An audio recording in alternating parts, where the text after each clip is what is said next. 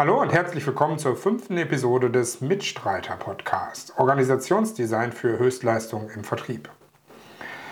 Ab sofort möchte ich gerne in jeder Episode eine Frage von dir oder anderen Hörerinnen und Hörern beantworten.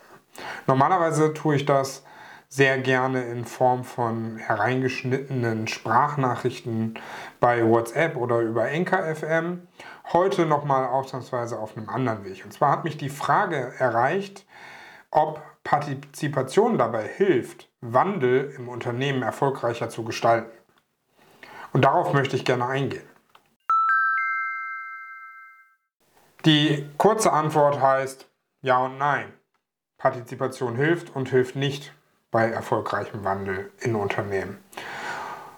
Die Erwartungshaltung der Menschen, die Partizipation anleiten und darauf hinwirken, dass Partizipation im Unternehmen in Entscheidungsprozessen stattfindet, ist, dass durch mehr Beteiligung von Menschen im Unternehmen die Richtigkeit des Prozesses erhöht wird. Und es herrscht die Überzeugung, dass der gefasste Beschluss richtig sein muss, wenn im gesamten Unternehmen partizipiert wird. Weil die Beteiligung an der Beschlussfassung für oder gegen ein bestimmtes Vorgehen, die Einführung eines Prozesses meinetwegen oder ähm, die Abschaffung von Regeln auf breiter Basis steht, erwartet man sich auch eine höhere Motivation bei der Umsetzung der Maßnahmen. Aber das ist eben nicht richtig. Denn nur weil viele beteiligt sind, ist das Ergebnis nicht richtiger und der Prozess nicht besser. Gerade in Bezug auf das Ergebnis steigt die Wahrscheinlichkeit, dass das nicht das 100% richtige Ergebnis, passende Ergebnis, ähm, die richtige Lösung ist, sogar exorbitant, je mehr Menschen beteiligt sind. Und nur weil sich im Workshop alle einig gewesen sind, es jetzt so und so zu machen, heißt das noch lange nicht, dass die Maßnahme auch wirklich greift. Dass am Ende alle tun, was vereinbart worden ist. Und gerade diesen letzten Punkt, den kennen wir alle. Wir beschließen oftmals im Kontext von Arbeit gemeinsam in der Gruppe Dinge und sind uns alle einig bis begeistert darüber, es anders zu machen und machen es dann am Ende trotzdem nicht. Und verfallen wieder in eingespurte Muster, in Strukturmuster, die wir gelernt haben. Und das ist in Nachpartizipationsprozessen, in Veränderung nicht anders. Weil aber nun mal diese Annahmen sind, wie sie sind, wird Partizipation in Unternehmen immer moderner. Deshalb werden im Augenblick Projekte, die mit Change überschrieben sind, oftmals partizipativ gestaltet. Denn auch das ist eine weit verbreitete Annahme und eine Unterstellung gegenüber Menschen, nämlich die, dass Menschen erstmal davon überzeugt werden müssten, Veränderungen umzusetzen. Und wenn sie beteiligt seien, dann steigt halt die Chance, dass sie motiviert mitmachen. Nur, was bringt? Ist ja nicht richtig. Also Projekte werden partizipativ gestaltet und wenn es dann losgeht, wundern sich Führungskräfte, dass die Begeisterung für die Beteiligung von denen, die sich beteiligen sollten, nicht sonderlich hoch ist. Auch das kennst du vielleicht. Du denkst dir tolle Methoden aus, Mitarbeiterinnen und Mitarbeiter zu beteiligen, gehst auf die Mitarbeiterinnen und Mitarbeiter zu, schlägst deinen Beteiligungsprozess vor und merkst, Begeisterung sieht irgendwie anders aus. Schweinerei. Du willst doch nur Gutes. Menschen, Führungskräfte, die Partizipation anstoßen, wollen doch nur Gutes. Und dann sollen doch bitte auch alle brav mitmachen. Mitarbeitenden, Mitarbeitenden wird die Möglichkeit und das Recht zugestanden, zu partizipieren und einbezogen zu sein. Und dann nutzen die das Recht vollkommen anders. Nämlich in der Form, sich dagegen zu entscheiden, beteiligt zu sein. Ist auch eine Form von Partizipation. Wenn das so ist, gibt es dafür oftmals einen sehr, sehr guten Grund. Ich nenne diesen Grund Scheinpartizipation. Denn oftmals, und das ist in den meisten Unternehmen ganz lange gelernt, handelt es sich bei solchen Beteiligungsprozessen nicht um echte Beteiligung. Es handelt sich vielmehr darum, dass die Mitarbeitenden doch bitteschön die schon feststehenden Entscheidungen abnicken sollen. Denn der Chef oder die Chefin weiß es doch eh, wie es richtig geht. Und jetzt werden Mitarbeitende nicht einbezogen, um die Lösung zu suchen und gemeinsam zu finden, sondern sie werden einbezogen, um eine vorgedachte Lösung am Ende abzunicken. Der laute Ruf nach Beteiligung ist also eher der Ruf nach Zustimmung und am Ende nach Kadavergehorsam. Finde ich ziemlich daneben. Und es ist ziemlich verständlich, dass sich intelligente Menschen dafür nicht hergeben wollen. Hinzu kommt, der Widerstand gegen Entscheidungen, an denen man mehr oder weniger beteiligt gewesen ist, fällt schwerer. Und auch das weiß jeder. Das heißt, bin ich beteiligt, fällt es schwerer, später Widerstand gegen das beschlossene Ergebnis ähm, aufzubauen, zu äußern, sich dagegen zu stellen, was dort beschlossen worden ist. Und somit akzeptiert man zwangsläufig für einen selber nachteiligere Ergebnisse, wenn man scheinbeteiligt gewesen ist. Deshalb besser gar nicht erst mitmachen.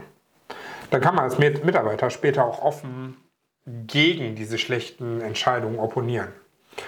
Und auch das ist nachvollziehbar und durchaus intelligent. Ich lasse mich nicht in einen Partizipationsprozess hineinziehen, von dem ich weiß oder zu wissen glaube, dass es sich eh um Scheinpartizipation handelt und es letztendlich nur dazu dient, meinen Widerstand zu brechen. Niklas Luhmann hat diesen Effekt ähm, mit dem Begriff Auskühlen bezeichnet und dafür Gerichtsprozesse als Beispiel herangezogen. Wer in einem stark formalisierten Gerichtsprozess an seiner eigenen Verurteilung mitwirkt, akzeptiert später das Urteil leichter und akzeptiert auch eher die daraus entstehenden Konsequenzen. Nur Partizipationsprozesse in Unternehmen sind nicht stark formalisiert, weshalb Auskühlen hier nicht funktioniert. Also, selbst wenn der Prozess der Partizipation im Unternehmen auf breiter Basis akzeptiert wird, heißt das noch lange nicht, dass das Ergebnis am Ende akzeptiert und von allen mitgetragen wird. Vor allem dann nicht, wenn die Entscheidung am Ende von formeller Legitimation durch eine Führungskraft oder mehrere Führungskräfte geprägt ist. Wenn also die letztendliche Entscheidung abgenickt und mit formeller Macht durchgesetzt wird. Aber was dann? Menschen wollen doch einbezogen werden. Ja, das ist schon irgendwie richtig und ähm, auch fürs Ergebnis ist es gar nicht unwichtig, viele Stimmen zu hören und in die Entscheidung einzubeziehen. Aber wahrscheinlich läuft Partizipation anders, als du es denkst. Partizipation darf nicht heißen, dass eine Gruppe Menschen im Konsens oder im Konsent eine Entscheidung fällt. Mehrheitsentscheidungen oder Konsensentscheidungen, Konsententscheidungen sind nicht der richtige Weg. Beteiligt werden nicht alle Mitarbeitenden pauschal und unabhängig von dem, was sie können. Es ist wichtig, dass diejenigen beteiligt werden, die etwas beitragen können und wollen. Freiwilligkeit ist entscheidend. Und am Ende entscheiden nicht alle gemeinsam. Am Ende entscheidet einer, nämlich der Mensch, der wahrscheinlich der beste Könner in dieser Sache ist, um die es geht.